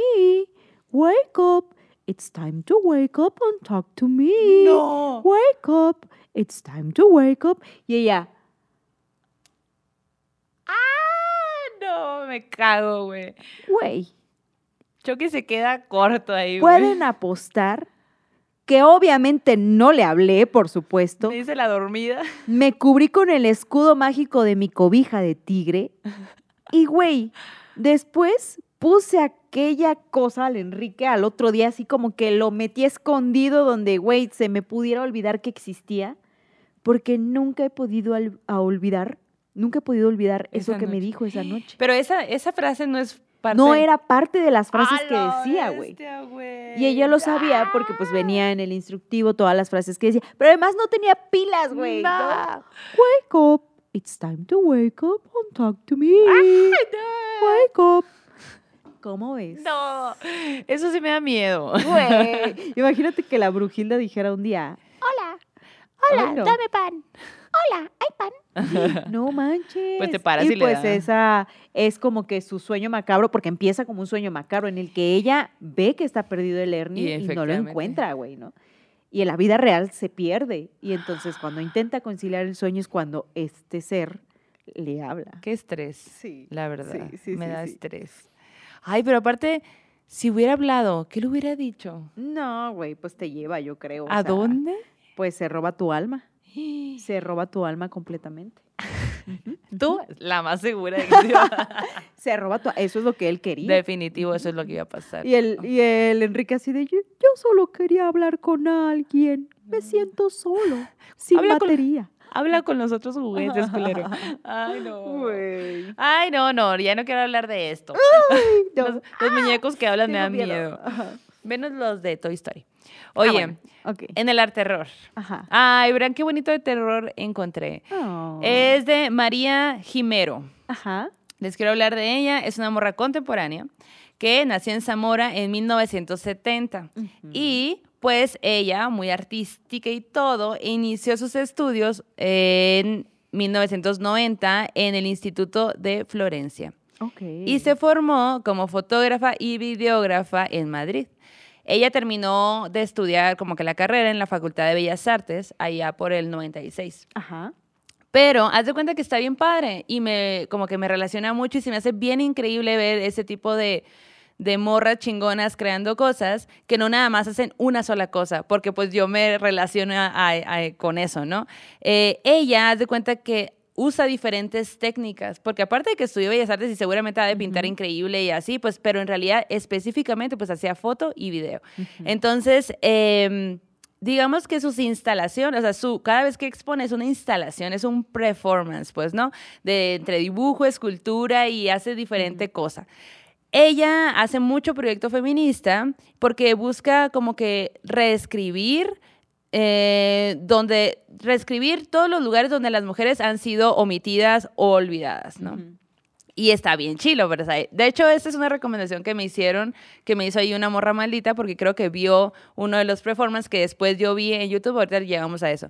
Eh, bueno, su trabajo eh, básicamente quiere, ella le da mucha fuerza a, mostrar el hecho de cómo ha sido eh, la situación de la mujer en el siglo XXI, sobre todo con el compromiso del arte, pues, ¿no? En 2008 presentó su, un mapa personal, haz de cuenta, geográfico introspectivo. No me imagino cómo es eso, pero suena loquísimo. Bueno. En sus obras, normalmente, pues les digo, hay performance, hay video performance, ella se pone y se pone así como a, a, platicar con la banda que va a, ver su obra, ¿no? Y, y, obra me refiero a que no es que sea una obra, sino que su obra gráfica, que también está ahí ella, eh, eh, digamos que presente. Em, hay, una, hay un performance que ella tiene que se llama Habitando Ausencias. Wow. Y desde el nombre está de órale, güey. Entonces, esta, este performance pues se expuso en el Museo del Prado, en Madrid, en el 2014. 14, no, en el 2019 creo. Y hay un performance que es ese, por este performance es el que me llegó a mí y por eso le investigué a ella, que se llama Queridas Viejas. Está hermoso, güey. Si tú quieres verlo, es en YouTube, lo buscas y es lo primero que te sale y está el performance ahí grabado. Eh, resulta que en el 2014 ella leyó un libro que se llama All Mistress. Y eh, es un libro que se escribió en 1981, donde básicamente, pues, me intentan buscar a las mujeres que en cierto del arte que en, cierto tiempo nunca se publicaron y todo y se habla de ellas no en este libro eh, y, cuando lo lee, ella descubre, güey, que pues que había otra versión de libros de arte, pues, ¿no? Del arte eh, tradicional, porque cuando tú estudias arte, eh, te ponen a leer, pues, justo sobre artistas y demás, ¿no? Y uno de los libros más tradicionales que te ponen a leer sobre historia del arte es de Ernst. Entonces, este güey, pues sí, o sea, la información que pone está bien, pero cuando lo lee, no se, no se percató de que nunca mencionan a mujeres, güey. Así que cuando lee este, este otro libro de Old Mistress, eh, dice, ah, no mames, claro, o sea, obviamente había mujeres, pues, ¿no? Porque en el libro que me dieron a mí a, a leer en la universidad, no me, o sea, nunca mencionan mujeres, pues, ¿no? Y es así como desarrolla esta, digamos, conferencia performance que se llama Queridas Viejas. Y es ella en una, en una mesa como esta, para gente, pues una mesa chica donde saca el libro y cuenta la historia y dice, este es el libro que te ponen a leer cuando estudias arte, ¿no? En la Universidad de Bellas Artes. Sí. Y yo me di cuenta que no había mujeres. Entonces, miren, traigo y saca un cuchillo así gigante de cocina. Traje mi cuchillo más filoso de, de mi cocina y empieza a abrir las páginas y corta entre medio las páginas y ella imprime la historia y obra de ciertos artistas que te va contando en ese momento y las va metiendo en los libros, güey. Me encanta. Es increíble porque dice, em, de hecho, lo, lo, tengo pendiente de volver a ver así con un chingo de calma para agarrar ciertos nombres y después traerles a esos artistas, pero así de que, fulanita de Tral, eh, hizo obra, esta obra gigante de pinche siete metros y muy raro, nadie la vio, nadie vio su obra. Parece que no existió. Parece que no existió. Sí, existió. Entonces aquí la voy a meter en este tiempo porque es de estos tiempos, ¿no? Está increíble, güey. Está increíble. Me gusta que sea tan, digamos que tan moderno, tan contemporáneo, tan fuera de lo común, pues, ¿no? Cuando te dicen, vamos a ver una obra, tú te imaginas, pues, vas a pasar en una sala y vas a ver cuadros o vas a ver pinturas. Sí, a veces hay, este, digamos, escultura o cosas así, pues no, pero que te digan, vamos a ver una obra y resulte que sea una obra performance donde hay video y donde aparte hay comedia, porque la morra se está burlando del hecho de que durante un chorro de años la academia no te muestra cosas que, güey, hay que reescribir la historia. Y esa es su forma de decir, güey, aquí lo que yo hago eh, es para volver a sacar a, pues, a este tiempo nombres de mujeres artistas que, güey, hicieron cosas grandiosas porque las hemos ocultado, pues, ¿no? Me pareció increíble, vayan, busquen, es contemporánea. Intenté buscar a ver si había habido alguna exposición de ella acá en México, no ha habido hasta el momento, si me llego a enterar, pues ahí les aviso. Pero, pues, bien chingón porque contemporánea, muy joven. Güey, me encanta. Oigan, y El lunes pasado ya les recomendamos algunas cosillas para las infancias amantes de lo sobrenatural y del terror. Y ahora les quiero hacer una recomendación que da miedo, que va pues para todas aquellas no tan infancias, pero bandita que le gusta el tema del terror con humor, con cosas sarcásticas, con mucho chiste y con mucha sangre también. Y la recomendación es Renfield, asistente de vampiro, protagonizada por el que fuera novio de mi mamá, el Nicolas Cage, papacito sabrosón, que hace... Es novio de producente también, la verdad. Ah, sí, sí, sí, sí. Él dijo, güey, es mi crush. Sí, es, mi crush. Entonces, este, güey la historia la fuimos a ver nosotras nos invitaron a las burros malditas a ver la función y salimos fascinadas. Nos reímos muchísimo, está bien, buenísima. Y ahí les va porque es una historia que nos gusta mucho y que ustedes igual y si les gustan este tipo de historias que tienen humor y que tienen mucha sangre, pero que también hablan de pues el Drácula, güey. Sí, y de ¿no? el Drácula, güey, pero de una manera contemporánea, tienen que ir a verla al cine porque además se estrena este 27 de abril. Entonces pueden ir ahí a hacer sus exploraciones y nos dicen qué les parece. Pero la historia inicia con que pues el asistente del Drácula, pues es un joven, porque pues aunque han pasado miles y miles de años, pues ellos nunca envejecen, ¿verdad? Te cuentan que están en esta actualidad y el asistente del Drácula pues está teniendo un momento de crisis existencial. O sea, Drácula, por alguna cosa ah. que ustedes ya vieron, ya verán en la película, pues está en, no está en condiciones como para seguir haciendo sus fechorías sangrientas, ¿no? Y entonces echa mano totalmente de su asistente, pues para que le resuelva a Renfield, para que le resuelva la vida y para que él pueda estar en condiciones de hacer sus maldades, ¿no? Pero resulta que el Renfield, eh, que está protagonizado por Nicholas Holt, ¿no? Está en este momento en el que dice, güey, me siento usado. Me siento abusado por mi amo. Siento que estoy en una relación tóxica. Sí, güey. Y lo vemos en un grupo de autoayuda en Estados Unidos tratando de, entender qué es lo que está viviendo, ¿no? Y entonces él dice, güey, pero yo a mi amo le debo un chingo, pero al mismo tiempo siento que me usa y empieza a saber cómo ha sido la historia de su relación y ahí sí, todos en el cine decimos así que, amigo, date cuenta. Estás en momento de, ¿no? Y entonces poco a poco vamos viendo cómo Renfield está tratando de salir de esta relación tóxica y lo difícil que es hacerlo, ¿no? Sí. Y al mismo tiempo vemos un chorro de sangre al Drácula, obviamente no permitiendo que este güey tenga libre albedrío, que tenga una vida propia, sino diciéndole, güey, pues por mí eres lo que eres, ¿no? Así que yo aquí la estrella soy yo. Me debes mucho. Ajá. Y sí te quiero, pero no tanto, ¿no? Así como que... Culero, pues culero, culero. Ajá. Pero, güey, hay tantas escenas tan divertidas, tan sangrientas al mismo tiempo que tú dices, wow, la escena del, del padre me encantó, ah, que es una de las primeras, ¿no? Sí, sí, sí. Y pues también obviamente hay un poquito de amor allí inmiscuido, envuelto, pero nos encanta que no es precisamente el protagonista. No es el tema. El amor, ¿no? Sino la liberación. Y justo veníamos platicando, Maldo y yo, que las películas que hemos ido a ver últimamente para las recomendaciones, pues han estado muy sangrientas y al mismo tiempo la terapia es un tema recurrente, ¿no? Entonces es muy divertida la forma en la que abordan aquí el tema de ir a terapia, de resolver tus propios temas, ¿no? Y de librarte de situaciones tóxicas aún así estemos hablando de Drácula. Pero no vamos a saber hasta que la veamos, hasta que ustedes la vean, si va a lograr librarse o no. Ay, sí. Porque pues hay casos en los que no se puede. Sí. Hay casos en los que no se Hay todo tipo de casos y es muy difícil. Y recuerden siempre ir a terapia, canasta básica, así como vamos al doctor, vayan a terapia también. Sí. Eh, y me gusta ver al Nicolas Cage en ese personaje, güey, que es tan divertido, tan cagado, ¿no? Tan Nicolas Cage, ¿no? Así como de que, güey, lo has visto triste en todos los personajes y ahora lo ves de Drácula y dices, ay. Bueno, así de que, ay, está bien, Nick. Pudo ser mi padre. Ah. Tan, cerca, tan cerca y tan lejos. tan cerca y tan lejos. Pero así, esa es la recomendación. Vayan a verla al cine. De hecho, nosotros regalamos pases para ustedes.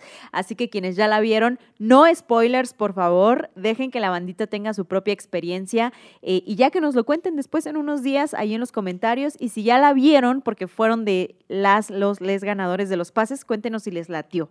Entonces, pues esa es la recomendación. Amix, cerramos ahora sí este capítulo. Ya. ¿O qué? Porque hay que irse a dormir para que, Brujilda tengan. cierre. Sí, que Brujilda cierre. Me parece bien. Cerramos el círculo. Vayan con su dios, diosa o ser de preferencia, porque este aquel- aquelarre ha terminado. Hasta, la próxima. ¿Quieres regalar más que flores este Día de las Madres? The Home Depot te da una idea. Pasa más tiempo con mamá plantando flores coloridas, con macetas y tierra de primera calidad para realzar su jardín. Así sentirá que es su día todos los días. Llévate tierra para macetas Bigoro por solo $8.97 y crece plantas fuertes y saludables dentro y fuera de casa. Recoge en tienda y sigue cultivando más momentos con mamá en The Home Depot. Haces más, logras más. Más detalles en homedepot.com diagonal delivery.